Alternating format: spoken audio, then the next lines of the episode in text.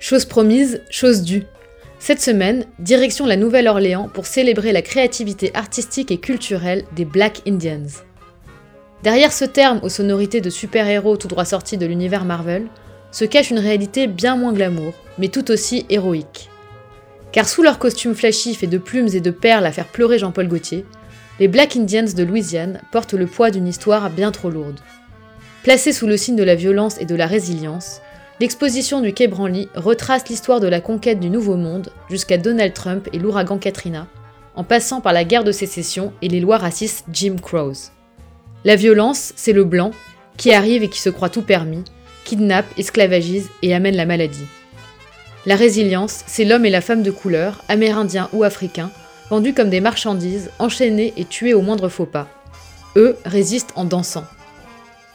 En 1718 est fondée la Nouvelle-Orléans au nom du roi de France, Louis XIV, et jusqu'à l'abolition de l'esclavage en 1865, elle restera l'une des villes les plus réputées du monde pour sa traite d'esclaves.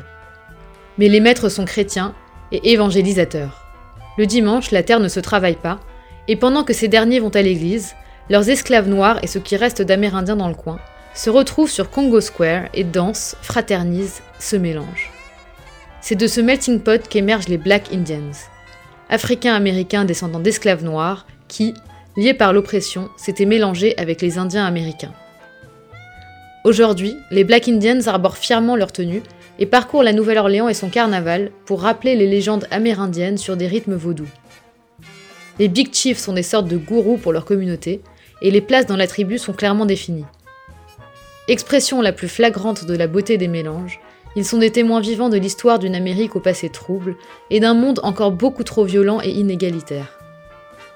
Pour exorciser le mal, je vous propose, et c'est déjà ça, d'aller rencontrer les Black Indians au Quai Branly et c'est jusqu'au 15 janvier prochain.